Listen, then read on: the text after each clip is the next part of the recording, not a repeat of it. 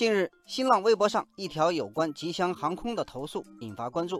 据报道，五月十五号，吉祥航空由上海前往深圳的航班机票超售，导致七名旅客无法登机。吉祥航空随后回应说，他们已经为这些旅客免费迁转到后续吉祥航空或外航航班，并为每个人赔付八百元补偿。机票超售在航空业内并不是新鲜事。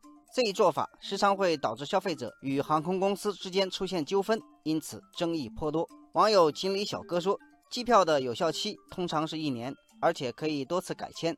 有消费者购买机票后不一定会按时乘坐，航空公司为了避免损失，通常会多卖一些机票，把自己的损失降到最低。网友月下花影说，这么做航空公司的利益是有保障了，但是乘客的利益如何保障？网友墨轩说。关于机票超售，民航局明确要求航空公司应该提前告知旅客，并且寻找自愿放弃登机领取补偿的旅客。然而这次吉祥航空既没有提前告知，没上飞机的旅客也不是自愿的，所以才有了这次网络投诉。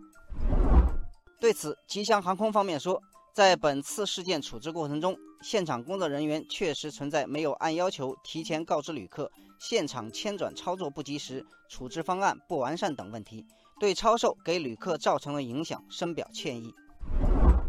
网友木子阳说：“关于超售，航空公司在合同里有相关内容，赔偿金额基本是票面价值加其他的适当补偿。这次吉祥航空的航班往返票价是两千四百七十元，但只赔了八百块，赔偿多少合适，值得商榷。”网友风吹林海提问：消费者遇到这种情况该怎么办？只能认栽吗？网友格桑花说：“我们可以向民航管理部门以及消费者协会投诉，或者通过法律途径解决。”网友方小轩说：“超售机票与消费者利益密切相关，相关法规应该进一步细化，比如对误机乘客的补偿是否应该有明确的标准，减少航空公司操作的随意性。”网友楠木像说：“即便超售是行业惯例，航空公司也不能过度使用，追求利润最大化应该取之有道。”频繁高比例的超售会失去消费者的信任，长此以往，对航空公司未必是件好事。